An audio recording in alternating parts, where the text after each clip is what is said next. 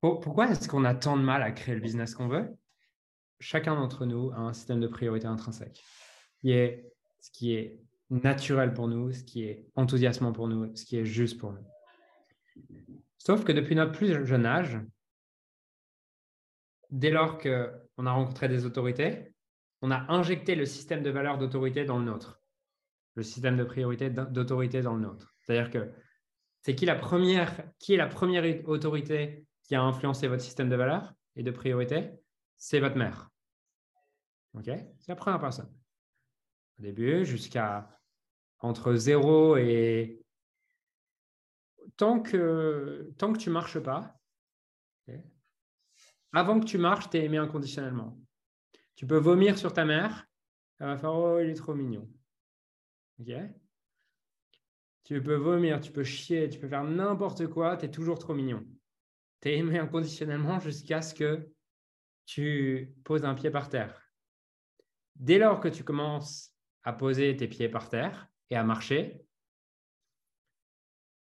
non, fais pas ça, fais ça, non, fais pas ça, fais, ça, fais pas ça, non, touche pas à ça, touche, touche pas à ça, machin. Alors que toi, tu as juste envie d'aller découvrir le monde. Système de priorité intrinsèque, à ce moment-là, c'est d'aller découvrir le monde. Sauf que dès ce moment-là, tu injectes les priorités intrinsèques de ta mère et le canapé à 10 000 euros sur lequel tu ne dois pas toucher. tu ne dois pas faire ça. Et tu commences à avoir des tu dois faire ça, pas faire ça, il faut faire ça, il ne faut pas faire ça. Ensuite, tu as une deuxième autorité qui est ton père. ton père. Ensuite, tes professeurs.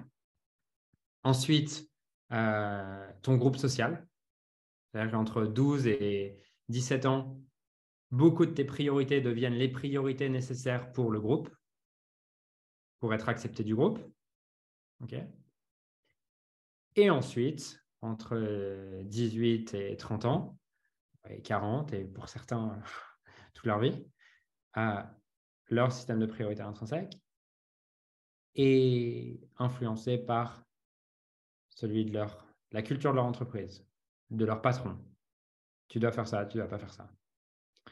Et tout ça nique complètement votre capacité à savoir ce qui est juste pour vous.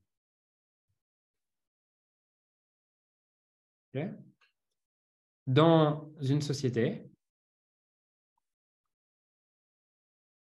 les systèmes de priorité vont de ceux qui ont le plus de pouvoir vers ceux qui ont le moins de pouvoir.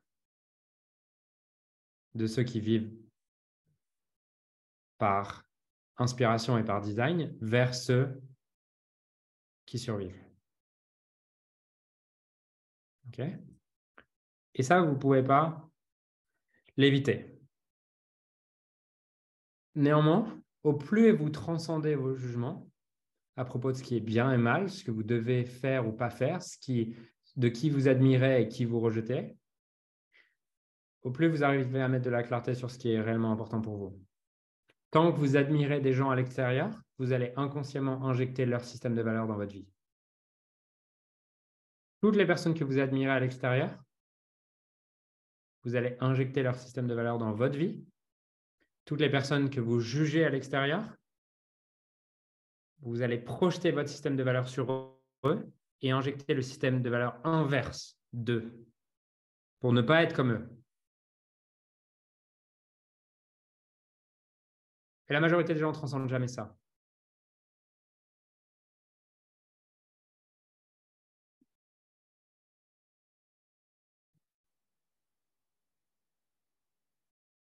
Et dès lors que vous mettez quelqu'un sur un piédestal en pensant qu'il sait mieux que vous, qu'il est mieux que vous, qu'il a mieux compris que vous, qu'il est meilleur que vous, vous allez injecter son système de valeur dans votre vie.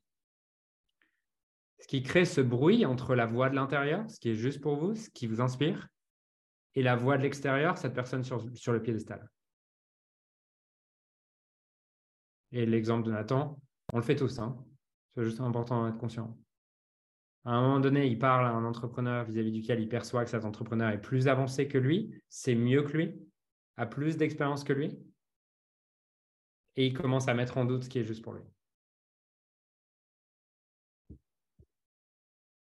Et si tu mets ça mis bout à bout pendant trois ans, tu arrives au bout de trois ans avec un business où tu sais plus du tout ce qui est juste pour toi parce que tu as passé trois ans à te subordonner à des autorités.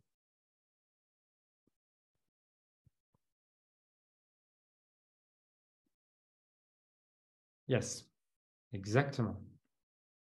D'où l'importance de bien choisir les personnes dont on suit les conseils. Euh,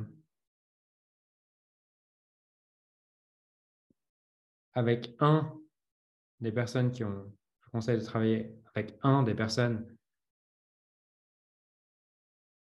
qui n'ont pas de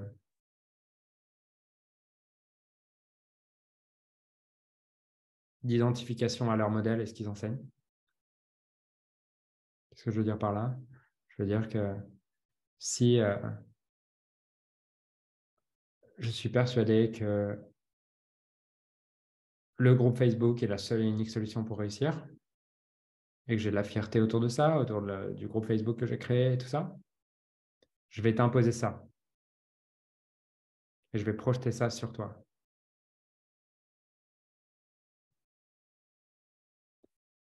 Un. Et de deux, choisissez pas les personnes qui ont les plus beaux résultats, mais celles à qui vous avez envie de ressembler. Et quand je dis euh, envie de ressembler, avec une nuance.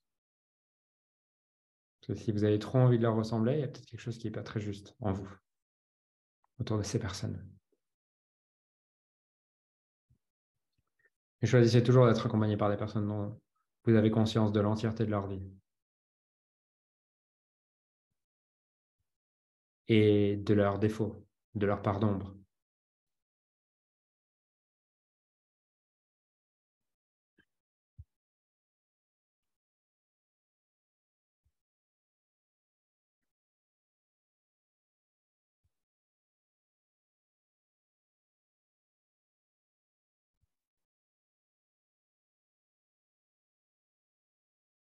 Ce qui nique le plus votre clarté, c'est de mettre des gens sur un piédestal.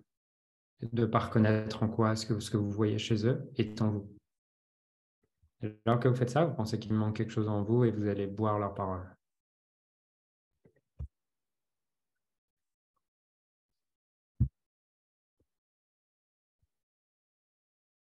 Merci pour la question, Nathan. Ça valait le coup.